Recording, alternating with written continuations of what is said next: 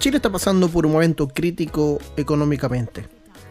Ya hace unos pocos días atrás tuvimos elecciones presidenciales y vimos que el primer día tuvo fuerte impacto en el dólar y una fuerte baja en el IPSA. Pero esto teniéndolo en margen, ¿qué nos prepara para el 2022 en la economía en Chile? El Banco Central ha hecho unas estimaciones que son realmente preocupantes. Eh, para este año, para lo que queda de 2021, se proyecta un PIB, un Producto Interno Bruto, del 11%. Básicamente esto está estimulado por todas las ayudas eh, gubernamentales que, que, se ha tenido, ya sean a través de IFE, IFEs laborales, bonos, etc.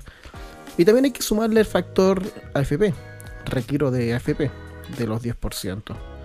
Esto también ha dado hincapié a que exista un mayor margen de dinero en, el mercado. Lo que se traduce literalmente en que al tener mayor dinero, eh, el mercado sube sus precios y al subir sus precios automáticamente sube la inflación. Entonces ya no es novedad saber que vamos a comenzar tal vez con, con una inflación alta para el 2022 lo más probable es que sea del 7% o tal vez más. Pero también otras cifras las que, las que preocupan son las proyecciones que tiene el Banco Central de Chile con respecto al PIB en, en el país. Se proyecta que en el 2022 Chile va a crecer o crecerá entre el 1,5 al 2,5%, muy por debajo de lo que hasta el momento lleva el país. Por otro lado, eh, también podemos ver que eh, en, el escenario de la inversión, llámese inversión eh, interna y externa, también va, a tener un pequeño traspié en las cifras ya que se, se, indica de que lo más probable es que se reduzca la inversión en un 2,2%. Esto son, son, son, cifras muy preocupantes, son cifras que, que la verdad es que muchas veces la gente no, lo logra como eh, darles el concepto. ¿Y qué nos indica? Nos indica de que con estas cifras el país está entrando a una etapa de, de recesión, de recesión económica. Y para que usted lo sepa, una recesión económica es una disminución o, pérdida de que pueda tener una actividad económica del país. Bien, esta reducción de la, de la actividad económica se mide a través de las bajas de las tasas, por ejemplo, tasas, hablando tasas interanuales, o también se puede medir con las bajas del Producto Interno Bruto, que es lo que hemos estado hablando anteriormente. Con respecto a la inflación, ya lo dije que lo más probable es que partamos el año 2022 con un 7% de inflación. Pero aquí hay que tener ojo. Muchos dicen que la inflación tal vez no, no va a golpear fuertemente, pero lo que no han tenido en consideración de que el factor inflación es un factor exponencial. ¿Qué quiere decir esto? Hoy en día vamos a terminar con un 7%, pero la inflación se puede disparar fácilmente. Fácilmente. O sea, vamos a empezar enero con 7. Y si el sistema económico sigue mal, esto se puede disparar a un 15 o un 20%. Dándose ese gran salto de un 7 a un 15, por ejemplo. No estoy diciendo que esto vaya a suceder, sino que lo estoy dando como el contexto de, de que puedan entenderlo ustedes en sus casas. Por lo tanto, el factor de inflación es un factor importante no solamente para, para el país, sino porque afecta a miles y miles y miles de familias. La clase media y clase media emergente son las que más sufren con todo esto. Ya que, si bien es cierto, las familias eh, que tienen trabajo reciben un sueldo, este sueldo o renta base es eh, ajustada cada cierto tiempo. La inflación no. La inflación es mensual. Esto quiere decir que fácilmente una familia va a tener que soportar este constante alza en los precios con un sueldo fijo por tres meses. Son cifras que realmente preocupan. Pero, ¿qué se puede hacer para poder disminuir esta inflación? El Banco Central tiene una herramienta que se le llama TPM, que significa tasa de política monetaria. Y es lo que ha estado haciendo actualmente. ¿Y cómo lo hace? El Banco Central, al ver que tiene una inflación alta y que su meta sea una inflación no más allá del 3%,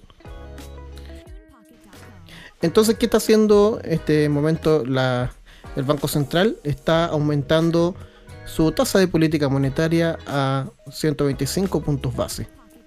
Esto quiere decir de que aumentan todas las tasas en un 1,25%. Pero en términos prácticos, ¿qué quiere decir esto?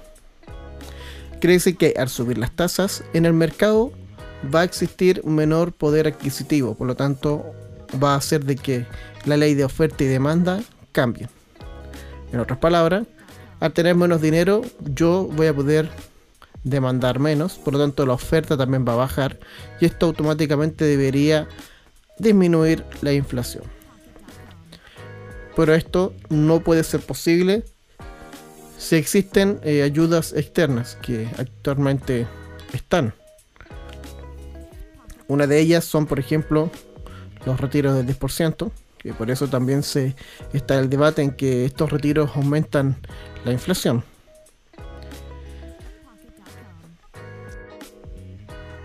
Otro factor que golpea bastante a la economía chilena son las variaciones del dólar. Es sabido por todo que Chile es un país de, de compra. Él solamente importa la mayoría de sus productos, por lo tanto todos están fijados a un precio dólar. Si bien existen varios eh, resguardos económicos conocidos como swap de tasas o tipo de cambio, hay empresas que también no, se regulan y no se resguardan desde este tipo de, riesgos. Pero eso ya es, materia más de finanzas corporativas. A grandes rasgos, un alza del dólar significa también un alza a los precios en el, en el país. Si esto tú le sumas una alta inflación, el precio sigue subiendo más de lo que debería ser. ¿Qué nos prepara entonces para el 2022? Un país con problemas económicos, lo más probable. Ya sabemos que partiremos con una inflación del 7%. Las proyecciones de muchos eh, economistas es que el dólar supere los 820 pesos desde enero de 2022. Mis proyecciones son desde 840 o más. Si bien es cierto, el dólar ha estado últimamente a la baja. Eh, se espera que en marzo, al, asumir un nuevo gabinete, eh, este dólar también se dispare. ¿Y por qué se dispara? Básicamente porque la compra y venta de dólar se basa en eh, muchas veces en especulaciones de accionistas que buscan claramente el beneficio propio lo cual no, es, nada, nada malo. creo que todo quien pueda sacar provecho lo, puede hacer perfectamente. De hecho, la ley lo permite. Entonces, en resumen, 2022 será un escenario complejo para el país. Una inflación al menos del 7%, se estima que, pueda subir más, dependiendo de los factores también internos y externos la tasa política monetaria, lo más probable es que siga subiendo sus tasas dependiendo de, cómo se encuentre la, economía. Entonces, retomando lo que hemos dicho, este 2021 Chile crecerá a un PIB del 11% aproximadamente y se espera una reducción de este al 2,5% para el 2022. Dentro de sus eh, índices cuenta corriente, caerá en un menos 4,5%. El crecimiento mundial hoy en día se encuentra en un 5,8%. Por lo tanto, eh, esta proyección del, PIB que, tenga el país no se encuentra tampoco alejada a la realidad que se encuentra el mundo. Bien, y este fue un breve análisis de lo que nos espera para este 2022 en el país. Esto es ¿Qué pasó con Claudio Meya Zamorano? Te invito a que me sigas en todas mis redes. Que tengas una excelente semana.